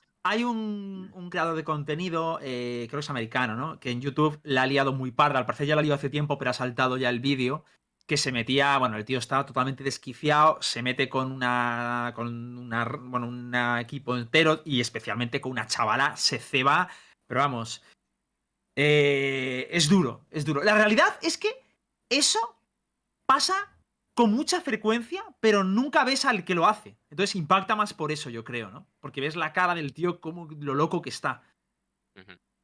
Mm, Yo por eso creo, pero claro. Yo creo que lo que más impacta es que esa ese pibe tiene una- un poder de influencia muy alto, porque ese pibe ronda los 50.000 las 50.000 personas. Y el poder de influencia que él tiene haciendo una cosa así es, es, es vastísimo. O sea, la realidad es que luego ya se ha visto. La gente que ha intentado eh, atacar ese comportamiento y condenarlo también se ha llevado un, un flameo que flipas por parte de su comunidad. Mm, no deja de ser peña que acepta, que acepta y normaliza ese tipo de comportamientos y como lo ve en un streamer o lo ve en una persona influyente, pues ya lo acepta, ¿sabes? Dice, bueno, es una bromita o bueno, lo justifica otras cosas que no son, que no son realmente una justificación, son una mierda de excusas, ¿sabes? Que yo lo que, lo que no puedo entender, tío, que hay 50.000 personas viendo eso, me refiero. El clip es lo más tocho que ha salido, pero no desentona con el resto del contenido, por lo que he podido estar revisando por arriba y, y por la reacción que ha habido luego. Entonces, ahí yo enlazaría con lo que había dicho Hitbo antes, ¿no? Que al final 50.000 personas estaban apoyando ese tipo de contenido, tío. De locos. Es un, es un problema. Claro, ese es el tema. Y, y a mí no me vale que de repente Riot coja eh, por presión social o lo que sea, que de repente coja su cuenta y lo banee en tres días por haber sido tóxico. O sea, es que este tío no deberían hacerle volver a tocar no, Valorant. está- creo que está permabaneado, ¿eh? Está perma- permabaneado de todos los juegos de Riot, también está permabaneado de Twitch. De YouTube, Muy bien ¿Cómo estaba jugando YouTube. Valorant, entonces? Lo han Porque lo lo permabaneado. han permabaneado ahora, Claro. Ah, No, vale, que lo han permanecido ahora, vale, vale. claro. Yo creo que Eh, el verdadero problema es que a veces pensamos que la gente, digamos, el jugador promedio de Valorant es eh, una persona como nosotros. Y entonces por eso no somos capaces de entender comportamientos como ese o que haya 50.000 personas viendo al psicópata ese. Es que no tiene otro nombre, es un psicópata. Pero por desgracia, el jugador promedio de Valorant no es eh, ni ninguno de los que estamos aquí, ni seguramente la mayor parte de la gente que está en el chat viéndonos, sino pues una persona bastante diferente y hace falta mucho trabajo a nivel de educación y moral, pero vamos, no en el Valorant, lo hace Pero falta de- en el mundo. O sea, es que Eh, esto también lo puedes aplicar a cualquier otra cosa. El problema no es de Riot, el problema es de la sociedad. Riot no es puede curioso, ¿eh? no puede solucionar los problemas que hay en el mundo, tío. Hace dos días, creo, anteayer, eh, han matado a una chavala de 14 años aquí a dos portales de donde yo vivo. Y, Joder, y macho. con noticias como estas se están viendo todos los días. El problema no es de Riot con el videojuego, con la gente que juega al, al Valorant. El problema es que este problema o estas eh, o estos episodios que vive Lucas jugando con Jet eh, con Jess en el servidor de Madrid. Eh, fuera son cosas jugando con se Jet, en la. Claro, si fuera jugando con Jet le a él seguramente, pero son cosas que vemos en la vida real, son cosas que, que pasan perfectamente a dos que es donde vivimos o, o en cualquier otra situación. No es el Valorant, no tiene Riot la clave para solucionarlo. O sea, el problema es de la puta sociedad y de la educación. mm. Estoy de acuerdo. Estoy de- Sí. totalmente de acuerdo. Sí, sí, yo también. La realidad es que lo, lo- lo- lo triste es esto, ¿no? Que, que YouTube yo creo que debería también tomar un poquito de acción, porque la realidad... O sea, yo no sé qué opináis ustedes de los cross bans, o sea, de que una plataforma condene algo así y, y que a lo mejor otra coja y diga, oye, pues yo no quiero este vídeo tampoco en mi plataforma. La gente lo ve mal a veces porque dice, oye, lo que haga en Twitter, ¿por qué le tiene que, ¿por qué tiene que intervenir YouTube o tal? Yo honestamente este tipo de conductas sí que las condenaría cross-platform, honestamente. Sí, por cosas así yo creo que 100% que Tiene que haber cross-platform. negras. Y... O sea, pero para mí es una cuestión de no quiero una persona así en mi, en mi plataforma. O sea, Claro, claro, pero por eso digo que, que YouTube, por ejemplo, ese pibe lo tiene ahí. Y, y- y lo que dijo en Twitch y por lo que se le permabaneó de Twitch es mucho más grave que lo que dijo, que lo que dijo en ese clip de Valorant. ¿eh? O sea, la realidad es que no es. Es como lo ha dicho antes, eh, bueno, Lembo también, que, que no es un pibe que sea un. un- un- ¿Cómo se dice? Un. Un atisbo de su personalidad real, sino que es su contenido habitual, ¿sabes? O sea, es un pibe que ese contenido es lo que es lo que hace. que lo banearan de Twitch con lo que pasó, que, que no se va, fue una polémica gordísima con una chavala, y la, y la gente le siguiera apoyando en YouTube. Eh, en- es que, claro, yo luego no me extraña la toxicidad del arranque, es que esas 50.000 personas luego se irán a jugar al juego y ¿qué van a hacer? Por lo que están viendo y lo que están apoyando. O sea, no sé, me, me- me duele bastante. Con el caso de ese tío en concreto, más que cross- cross-platform, tendría que haber cross-life. O sea, lo que has hecho en el mundo virtual repercute en tu vida real. Te va a buscar la policía a casa y te van a meter al cuartel. A pasar ahí unas semanas, o sea, tal cual. No sabes convivir en sociedad. No estás preparado, tío, para, para vivir con gente. Mm. Bueno, cerramos aquí el tema si os parece, porque Sí. No lo vamos a arreglar por desgracia, ojalá. eh, pero vamos a intentar que entre todos, por lo menos cuando veáis estas conductas, no las apoyéis, intentar evitarla, ayudar y es lo máximo que, podemos hacer. Em, y antes de entrar con la Master, porque ahora vamos a hablar un poquito de la Master de nuestros favoritos, porque empieza ya este domingo y este es el último programa antes de- del primer torneo internacional de Valorant os tengo que contar sobre Versus PC, nuestro maravilloso patrocinador. Y de hecho, eh, hoy lo que me han pedido es que os explique un poco las gamas que tienen de ordenadores. Eso es para el final, está. Destrozar.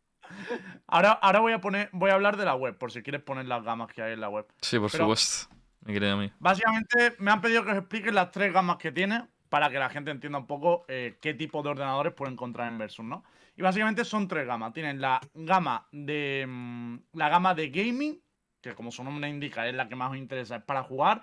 Que esta, por cierto, porque yo les he pre- mm, yo ya me adelanto a vuestras intenciones, ¿no? Y cuando estaban hablando le digo, vale, eh, la gama de gaming, ¿cuánto? ¿A partir de cuánto, no?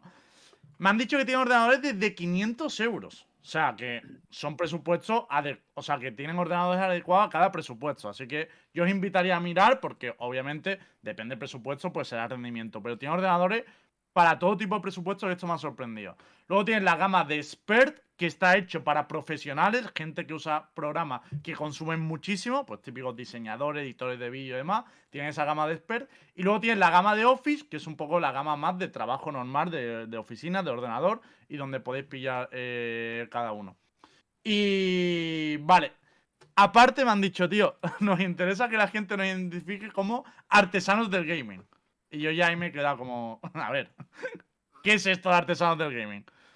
Básicamente, primero han dicho, no es solo por, eh, o sea, básicamente porque nosotros no tenemos una cadena de producción, no vamos montando ordenadores en masa, sino que cada pedido se monta a mano. De hecho, si por ejemplo no os convence ninguna gama, podéis pedir vuestros componentes y ellos los van a montar y os va a decir, pues, este es mejor, este es peor, tal, no sé qué, y os van a montar ellos el ordenador. Y cuando ya le he dicho, vale, pero esto cómo lo explico en el programa, me han dicho, pon esta imagen, que es la que va a poner red. Me han dicho, esto por ejemplo es uno de los últimos ordenadores que hemos montado con refrigeración líquida custom para que veáis un poco hasta dónde son capaces de llegar, que para mí está guapísimo. De hecho, cuando me ha puesto la imagen he dicho, vale, pues yo creo que se va a entender el tipo de cosas que hacéis, ¿no? Qué guapada. Nosotros, por un regalo a un amigo, hablamos con Versus PC y no nos convencía ninguno de los que tenían montados por defecto y nos ayudaron, esto nos ata además, nos ayudaron a hacerlo personalizado, con las cosas que nosotros quisiésemos, incluso a ponerle una cosita en la placa de cristal del ordenador donde se ve todo el tema de la gráfica, las memorias y demás, y el trato de 10. Y ya digo, no es SAT, sino una experiencia real con De hecho, el PC que yo tengo, la bestia parda, es también de Benamonto Versus, que por cierto tengo que hacer ahora el vídeo, cuando haga el setup, haré el vídeo en mi canal explicando cómo está montado y tal, pero es una bestialidad y ha quedado increíble y me va, es- va volando, literal. Os voy a pasar un enlace por el chat, ¿vale? Y aquí ya acaba la, la mención. Muchas gracias por apoyarnos. Pero si vais a mirar ordenadores, sí que os pediríamos que lo miréis desde el enlace que vamos a pasar, ¿vale? Porque así nos podéis apoyar mucho a, a que sepan que venís de, de nuestra parte, ¿no? Así que nada, simplemente hacer esa mención y ya podemos hablar un poco de la, de la Master, si os parece. Lo primero, ¿tenéis hype por la fase de grupos o al no haber equipos españoles se os baja un poco? Porque No, tengo una solución. ¿Cuál es la solución? Que Derke muy probablemente va a jugar la fase de grupos de la Master. Se- él, él estaba con COVID Espera. y no podía viajar, dio negativo antes de ayer y tanto él como Fnatic van a intentar 100% jugar desde la fase de grupo. Y ellos Pero están casi el convencidos que lo van a conseguir, ¿eh? Pero- ellos De- están convencidos, a mí me parece raro, pero ellos Pero están desde el primer partido. Eso es lo que, esa es su intención, competir ver. desde el lunes. Eh, desde el momento en el que das negativo hasta que hasta que puedes viajar son 14 días. Eh, entonces, en cualquier aeropuerto, ¿eh? O sea, hablo en un trayecto internacional en cualquier aeropuerto. Entonces, no sé si lo van a poder conseguir, la verdad. Yo estoy como tú, Lucas, estoy flipando porque además, coño, Ardi dio negativo mucho antes y no, no ha podido participar, aunque es verdad que ahí había más cosas que le pasaban a Fampla. Pero, tío, yo te, eh, tanto Derka ha puesto cambiar los piquen, que los piquen son de la fase de grupos, como es que yo he preguntado a gente del entorno y me ha dicho, quieren intentar jugar el lunes. No sé cómo lo van a hacer, pero es lo que quieren. Por aquí en Nazca que, que va a jugar algún partido 100%. Entonces yo Claro, deduzco que claro. mínimo el primer partido lo van a jugar. A ver, sería lógico, ¿no? Que jugara, que Derke jugara los playoffs, si llega, y ya está. No sé. A ver, que también esta noticia es buena, yo creo, para la competición que juegue Derke, porque coño, creo que todo el mundo quería verle competir a ese nivel y tal. Pero también tenemos ahí el tema de Hiver, que claro, mm, si vuelve Derke a tiempo, él no jugaría. Si juega en grupo, yo creo que ya Worship, porque puede jugar Hiver en grupo, ya le sirve de exposición internacional además, y luego venir Derke, ¿no? No sé. La- Yo no tengo ni idea, estoy informado. No, la verdad es que. No, no, que, A saber, que- a saber. No... Simplemente esto es una cuestión de hype. A mí me ha hypeado mucho el tema de que, del que pueda jugar, la verdad. O sea, creo que la Master estaba teniendo demasiados problemas y que se solucione uno, pues es, es positivo. Ayuda, pero a ver, que das por hecho que se va a solucionar sí o sí y yo hasta que no lo vea no lo...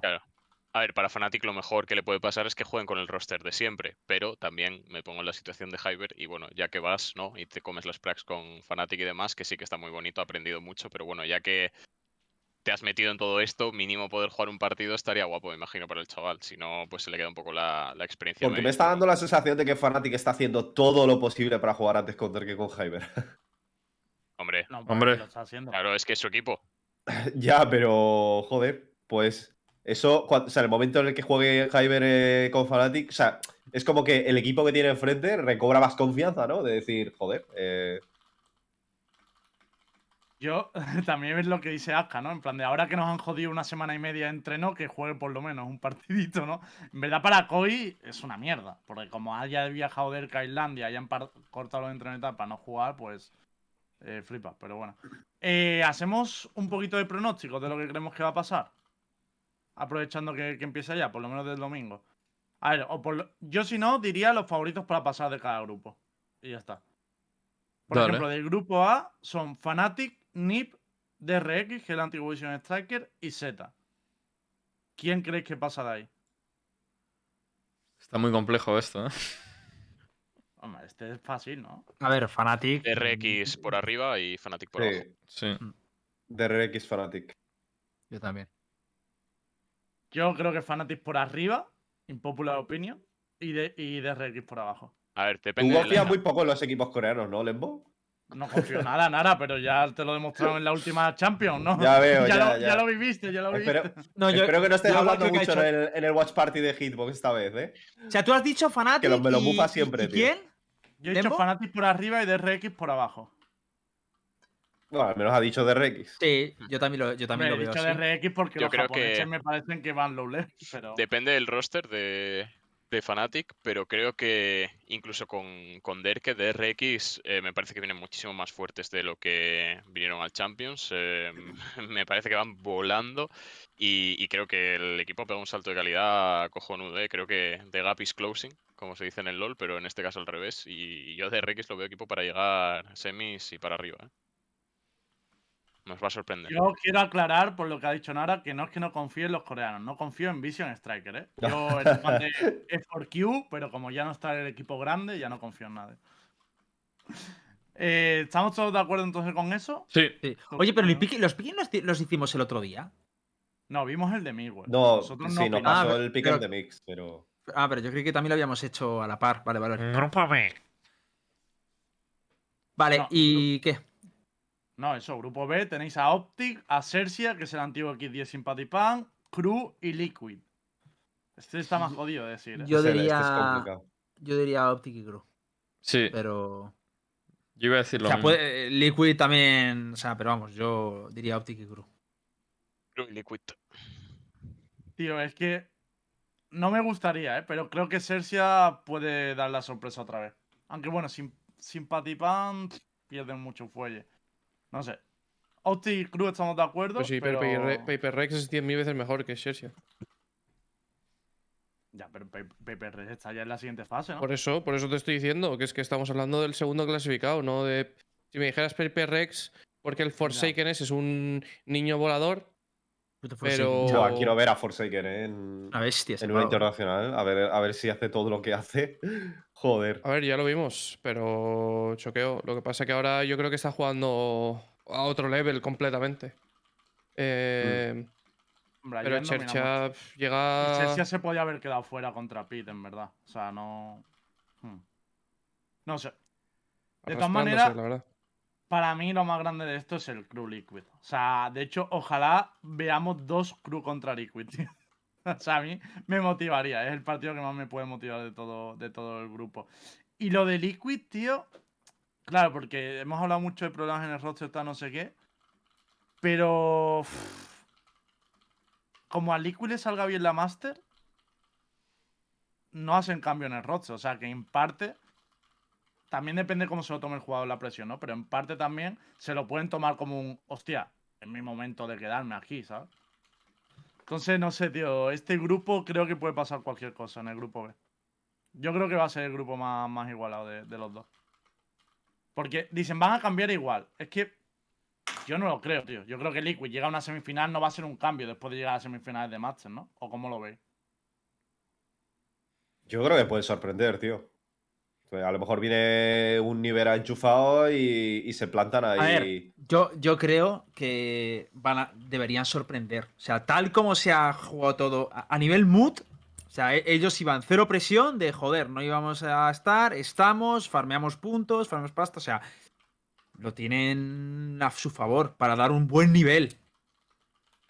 Pero claro, luego es que el- Habrán ya pensado, sabemos "Nah, cómo es todo, es no- una moneda al aire. No nos clasificamos porque no tuvimos, ese, eh, no tuvimos el día ese día. Ahora que tenemos la oportunidad vamos a reventar. O sea, van a ir con esa mentalidad. Entonces yo los veo perfectamente capaces de clasificarse. Sí, yo creo que tanto Liquid como Cruz son los que pasan de, de este grupo. Optic se queda fuera. Ojo, Sí. Uf, uf. a ver. posible. Puso el Víctor un tweet que, que borró, que era, eh, parece que todos los equipos en MA son el próximo campeón del mundo. Porque, bueno, fue lo puso a la hora que acaban las Prax y me imagino que es porque los resultados que están teniendo en Prax, Pero más lo que yo he visto, no les está que, molando que- que mucho. están perdiendo contra mixes, tío. O sea, pero un montón de mixes, equipos turcos que los están humillando. eh, los equipos rusos, les- o sea, eh, les está humillando todo el mundo en Prax. Mm. Pero también es cierto que la, la vez pasada que vinieron aquí les pasó exactamente igual. Pero también te digo una cosa. Eh, pierden porque trolean, que los flipas. Sí, una sí, sí. Yo les he visto trolear, les he visto probar cosas, pero vamos, que aún así, yo creo que solo por el mood en el que vienen y demás, no me extrañaría que pasase tanto Crew como Liquid. Mm. Más en Norteamérica ya no son el equipo más fuerte ni están cerca de serlo. Yo creo, vamos, la esperanza americana es Tegart. Sería un poco fracaso para eh, Envy. Bueno, ahora se llama Optic, pero quedarse otra vez fuera en la fase de grupos, porque ya le pasó en la Champions, que no llegaron a cuartos. No sé. Yo, si no llegan ahora a. O sea, si no son capaces de, de pasar en el nivel que están a fase de. eh, o sea, a la siguiente fase, me parece una decisión bastante tocha para, para NEA, que también tiene a Tegar luego que va a dar mal la cara, pero joder. Bueno, No sé. espérate? Degard. Espérate, que es su primera LAN internacional. Son niños pollas de 17 años que no han salido de su casa. Y yo eso de... no- yo no las tengo todas conmigo de que Degar vaya a hacerlo mejor que Optic, ¿eh? Porque por muy, por son mejores en un mapa. eh, quedaron 3-2. Eh, son mejores en un mapa y muy ajustado. Entonces, siendo realistas, Y eh, no me extrañaría. De hecho, ya les pasó en el, en el run que perdieron contra Optic en el, en el Winners Bracket por nervios. Porque los pibes se veía que no estaban jugando bien. Entonces tampoco me parece mm, ninguna locura que vengan aquí y choquen. O sea, nada loco. No, la verdad que tiene toda la razón, Lucas. ¿eh? Y les metieron un 2-0 y, tranqui eh, y Optic tranquilito. Tiene Pues toda la razón, pero te van a callar la boca. Eso es así. Puede Claro. ser. Siempre ocurre, Bueno. Lucas. No te lo A partir, a partir del domingo veremos, a Tegar no, porque todavía no jugará, pero sí ya podremos ver el nivel de Optic, el nivel de los grupos y vemos qué, qué ocurrirá. También avisar, hay Watch Party de la, de la Master, ¿no? Hitbox tiene, tiene una, eh, también Black, por lo que he visto, y no sé si hay más Watch Party en España. A ver, Eh, yo sé, pero creo que. Yo creo que. No sé si se puede decir, pero yo sí sé que. están anunciados ya. Es- tiene Gemma. Tiene Pepe. A ver, repite. eh, espera, que está en el tweet. Ah, Gemita y Pereira de los de Ah. que no eran de Valorant, he leído yo. ah, Bueno, no Tiny Lady también tenía, creo. Pero Tiny Lady, ¿en español o en inglés? Eso es mi duda. Creo que será en inglés, ¿eh? La de Tiny. Sí, seguramente. A ver, pero ¿dónde la han puesto? Hay un tweet. En, el- en la cuenta internacional, pero los que aparecían de todo. España, claro, de España de hecho ahí solo aparecían Gema y Pereira. No sabían ni Hitbox ni Black, que luego lo han Mm. anunciado ellos. Está el Kun también. De Latam no sé. Lux está también. De Latam, la verdad que no, no lo tengo muy pillado. Es que yo. Eh, pero claro, si no salen Hitbox y Black y ellos lo han anunciado, puede que haya más Watch Party. Entonces, A ver, yo he dicho, yo he visto otros de los que no habéis dicho. Pero no sé si. No puedo. No eso sé no si se puedo han decir. anunciado. Yo sé lo No. que estás diciendo y eso no se han anunciado. Vale, vale, vale. Te aviso ya porque estoy viendo venir las consecuencias. Vale, vale, vale. Yo solo digo eso, que puede que haya más Watch Party que no salgan en ese tweet, porque de hecho Black y Hitbox no salen y Black y Hitbox van a tener Watch Party a lo largo de, to- de- de todo el evento. Así que eh, veremos. Pero bueno, la buena noticia es que vuelve a haber Watch Party para mí. O sea, que no que eso no se pierda, tío, porque creo que, que aportan mucho más allá. Sí, eh, eh, son por días, eh, ojo, cuidado. No son, no es como otros otras veces que es en plan tal. O sea, en principio, a mí, por ejemplo, me han dado de un par de días. Y bueno, para cerrar el programa, por nuestra parte, tenemos que dar una noticia. eh, que básicamente la va a dar Starbright. De hecho, creo que acabas de publicar un vídeo.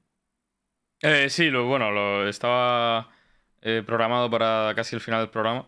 Así que, nada, básicamente eh, dar la noticia de que yo voy a dejar de formar parte de Universo Valorant. Eh, mm, en breve resumen, si os queréis os veis el vídeo, está en mi canal de YouTube para versión extendida, pero eh, en breve resumen es porque me estaba petando la cabeza ya, en plan... Honestamente, yo ya el competitivo me gusta mucho y lo sigo viendo, pero no me veo todos los partidos. Eso es así. Y yo sentía que, joder, aquí se habla mucho del competitivo y tal, y había veces, tío, que digo, "Uf, es que no me he visto sino el partido de G2 o lo que sea, ¿sabes? Así que al final, pues tomé la decisión de, mira, me siento un poco inútil, hay programas a los que no contribuyo tanto, y la verdad que también es verdad que me estaba distrayendo en mi cabeza de, un poquito lo que viene a ser eh, mi salud mental, ¿no? En el sentido de, joder, tío, al final yo creo que, eh, bueno, ya hablará la gente por sí misma, pero yo creo que a todos los creadores de contenido nos pasa un poquito que intentamos abarcar muchas cosas y al final nos vamos a la mierda, ¿no? Entonces, eh, por esa serie de motivos, he decidido bajarme del barquito y que Universo Valorant siga sin mí. Ya está. Eh, No nos aguantabas ya. más, di la verdad. Sí, es verdad. Es- Estaba hasta la polla, nos lo decía siempre. Cada vez que terminaba el programa decía, estoy hasta la polla de todos vosotros. Nos Me ha decepcionado que no cuente la pelea que hemos tenido detrás de cámara, cuando hemos roto dos ordenadores. De hecho, ha venido Versus, nos ha tenido que arreglar Hipócrita. todo, pero bueno. No, es una. No, a ver, es un día triste, pero también hay que entender que a veces pues pasa eso, ¿no? Que empezamos el proyecto muy centrados en el competitivo, muy centrados en ciertas cosas y bueno, pues eh, se separan. También tener en cuenta que en este tiempo pues vamos a hablar eh, de qué, podemos hacer ante esto, qué cambios pueden venir al programa y iremos viendo, obviamente, no a corto plazo, vamos a seguir ahí a tope durante la máster y eh, veremos un poco también cómo podemos suplir esa ausencia de estar. Porque la Y, verdad, y- vas a dejar digo- un, agujerito en nuestro corazón. Y, y que es verdad que lo que dice Star, tío, que al final, coño, que los streamers, que al final Star es, es streamer también, estamos con muchísimas horas, muchas cosas, y al final, tío, la cabeza te explota, tío. Literalmente se, se siente así. Así que Star se te va a echar mucho de menos, tío. Yo también voy a echar de menos el, el programa en cierto modo. Al final esto lo creamos entre todos los que estamos aquí y, y es jodido. O sea, no, no, no ha sido una decisión tan fácil. O sea, yo llevo bastante tiempo pensándola. Eh, aunque a ustedes sí que es verdad que os vino en plan abrupta, en plan, oye, que me voy. Pero que no fue una decisión de, de que la pensé en un día, sino que llevaba ya semanas diciendo, uff, es que no puedo más, tío. Pero bueno, eh, evidentemente yo voy a echarte mucho de menos también estar por aquí. Y, y joder, que, que alguna vez me podré pasar también, ¿sabes? Que no va a ser me voy y ya no vuelvo nunca más. O sea que. Pero bueno. Yo También creo que haces que bien, tío. O sea, yo me pasé un año sin competir por culpa de lo que tú dices, que al final eh, este es un mundillo que tanto para crear este contenido, gente que compite es muy exigente psicológicamente.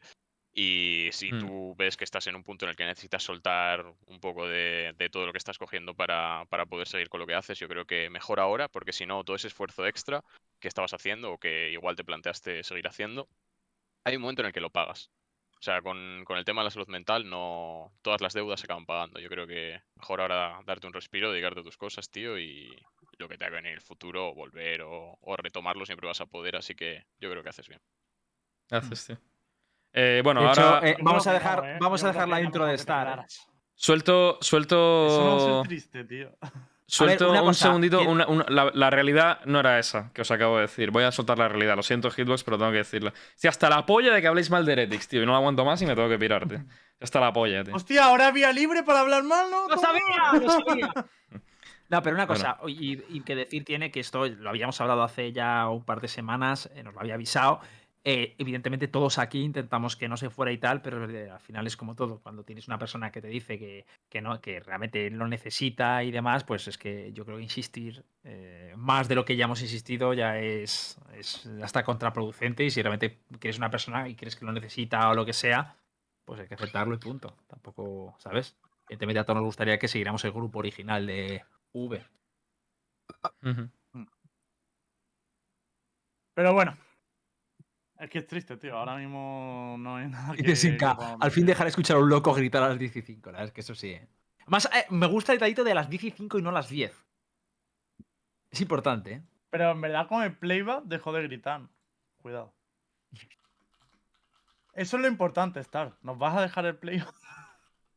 Eh, sí, sí. Yo, si queréis, paso al audio.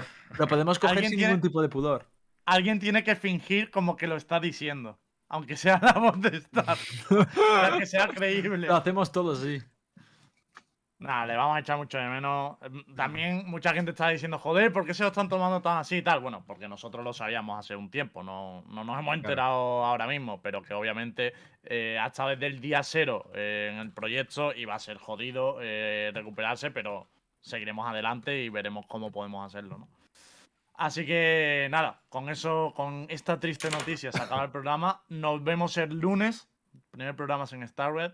Y a partir de ahora ya no será 246 programas, será programa 1 de S, después de Star Red.